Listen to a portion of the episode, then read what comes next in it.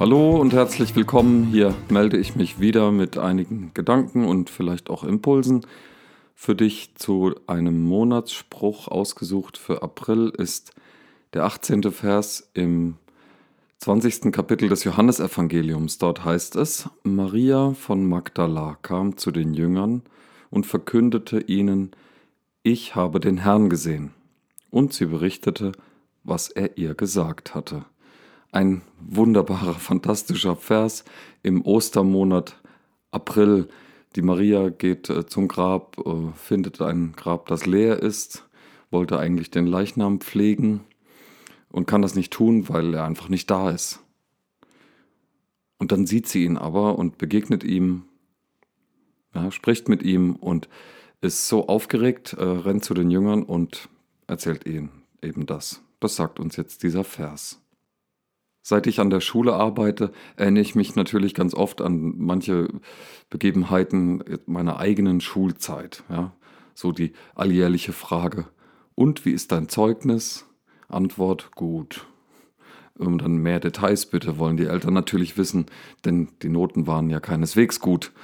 Ähm, wenn ich dann Details erzählt habe, dann kam ganz oft die Frage, und bist du damit zufrieden?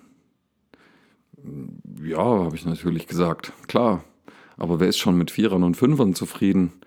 Äh, trotzdem manchmal besser, als ich dachte. Und dann die Reaktion, na, das ist die Hauptsache. Das ist ein gravierender Unterschied jetzt zu dem Vers, wo Maria ihre Erfahrung mit diesem gerade erst von den Toten auferstandenen Jesus wiedergibt. Also das, was sie da erlebt hat, erzählt. Meine Eltern, die kamen ja direkt an das Zeugnis ran.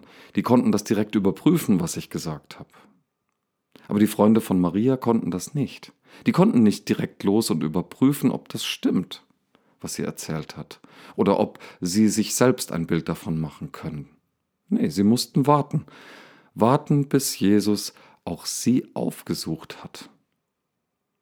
Und selbst dann war es nicht immer so eindeutig und klar. Manchen fällt das Warten ja total schwer. Geduld oder noch eine Runde drehen, das kann auch mal als Unglaube rüberkommen oder als Zweifel übertrieben, ja.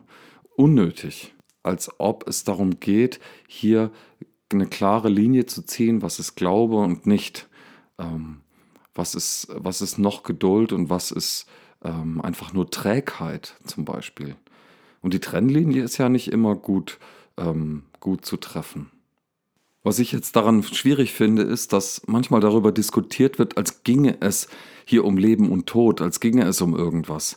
Ähm, als wäre das irgendwie von existenzieller Bedeutung und das ist es einfach nicht. Seit Ostern geht es überhaupt nicht mehr um Leben oder Tod. Gar nicht mehr. Und eigentlich nicht nur an Ostern. Wenn der Tod nämlich einmal besiegt ist, dann ist er es auch. Genauso die Sünde. Ja? Einmal abgehakt, immer abgehakt. Deckt sich zwar nicht so ganz mit meiner Lebenswirklichkeit, ja, weil Sünden holen mich nun mal ein, ja, Fehler. Ähm, und, und auch das, das Unbezogensein auf Gott oder wie man jetzt auch immer Sünde definiert. Das holt mich einfach ein im Leben, immer wieder. Und dann schäme ich mich mitunter. Ja. Sowas wird nachgetragen, das, das, das kommt immer mal wieder hoch, wird und darf auch benannt werden. Ja. Schließlich will man ja daraus lernen. Das kann ja alles sein, aber die Wirklichkeit oder vielleicht besser gesagt, die Wirkkraft der Sünde, die ist nun mal vorbei. Und genauso der Tod.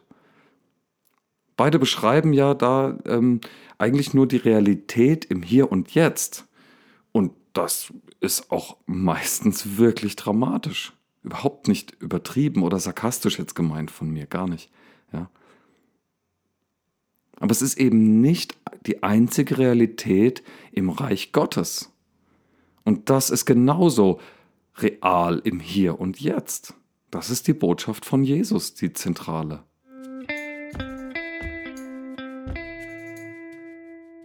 Wenn mir einer sagt, also Sünde und Tod, die gibt's nicht mehr, dann halte ich ihn eigentlich ja für bekloppt. Denn es ist einfach nicht wahr. Sie existieren, genau wie äh, die Hölle gerade jetzt in, in der Ukraine und an mindestens zehn anderen Kriegsschauplätzen und in ähm, an noch viel, viel, viel unvorstellbar mehr Orten dieser Welt tobt sie, diese Hölle. Und auch der Teufel, ja, dass der nicht existiert, ist überhaupt nicht wahr. Denn er reitet mich immer dann, wenn ich mich nur und ausschließlich um mich drehe. Oh ja. Aber jetzt sagt Maria, ich weiß nicht, in was für ein Bewusstsein hinein sie das gesagt hat. Auf jeden Fall war damals, nachdem Jesus, in den alle seine Hoffnungen gesteckt hatten, am Kreuz gestorben war, war die Moral ganz schön im Boden, ja. Und dann kommt die plötzlich her und sagt, ich habe den Herrn gesehen. Und das heißt so viel wie, er lebt. Und zwar jetzt. Wenn man sich klar macht, dass er tot war, dann ist die Frage, ob er wirklich lebt, für sie, also für Maria, gar nicht mehr relevant.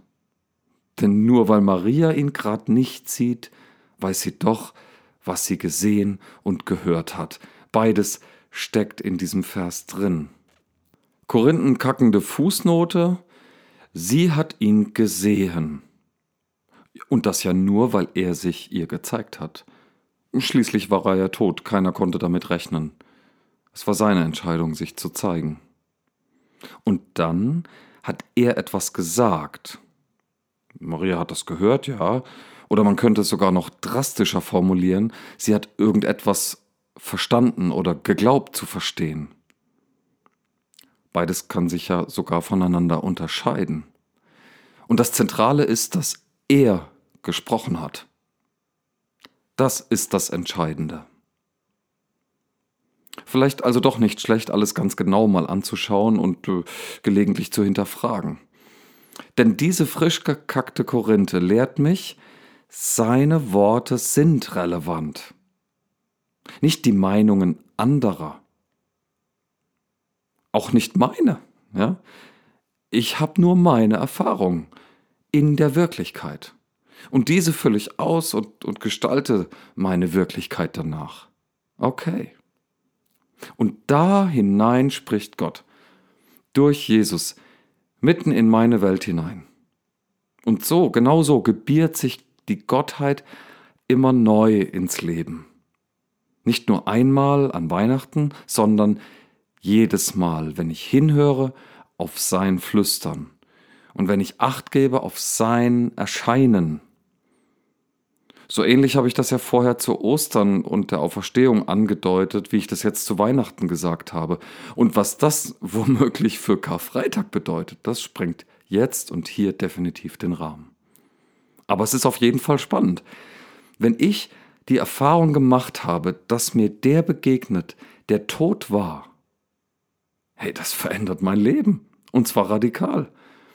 Also, wenn das so wirklich so radikal ist, wie ich es gerade gesagt habe, dann muss ich davon erzählen. Ob mir geglaubt wird oder nicht, das ist mir dann völlig wurscht.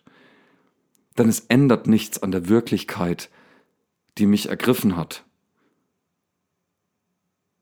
Ich mach's also wie Maria. Erlebtes Weitersagen. Keine Scham dabei. Keine Scham, Übersetzungsfehler zu machen.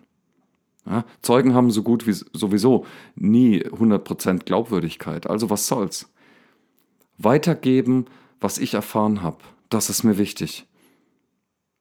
Am Ende muss dann der Herr selbst erledigen, ob das geglaubt wird wiederum oder nicht. Bei den Jüngern damals hat es ganz gut geklappt. Und es war nicht der Verdienst von Maria, sie hat einfach nur weitergegeben. Und genauso wie sie bin ich einfach nur so, so, so begeistert von dem, wie er sich mir gezeigt hat ja, und was er mir gesagt hat. Das nämlich auch auf verbrannter Erde, die ich ständig hinter mir zu lassen scheine, dass da trotzdem noch was Neues wachsen kann. Yo. Und so wünsche ich uns allen Gottes Segen weiterhin, denn er hört nicht damit auf, uns zu segnen. Alles Gute.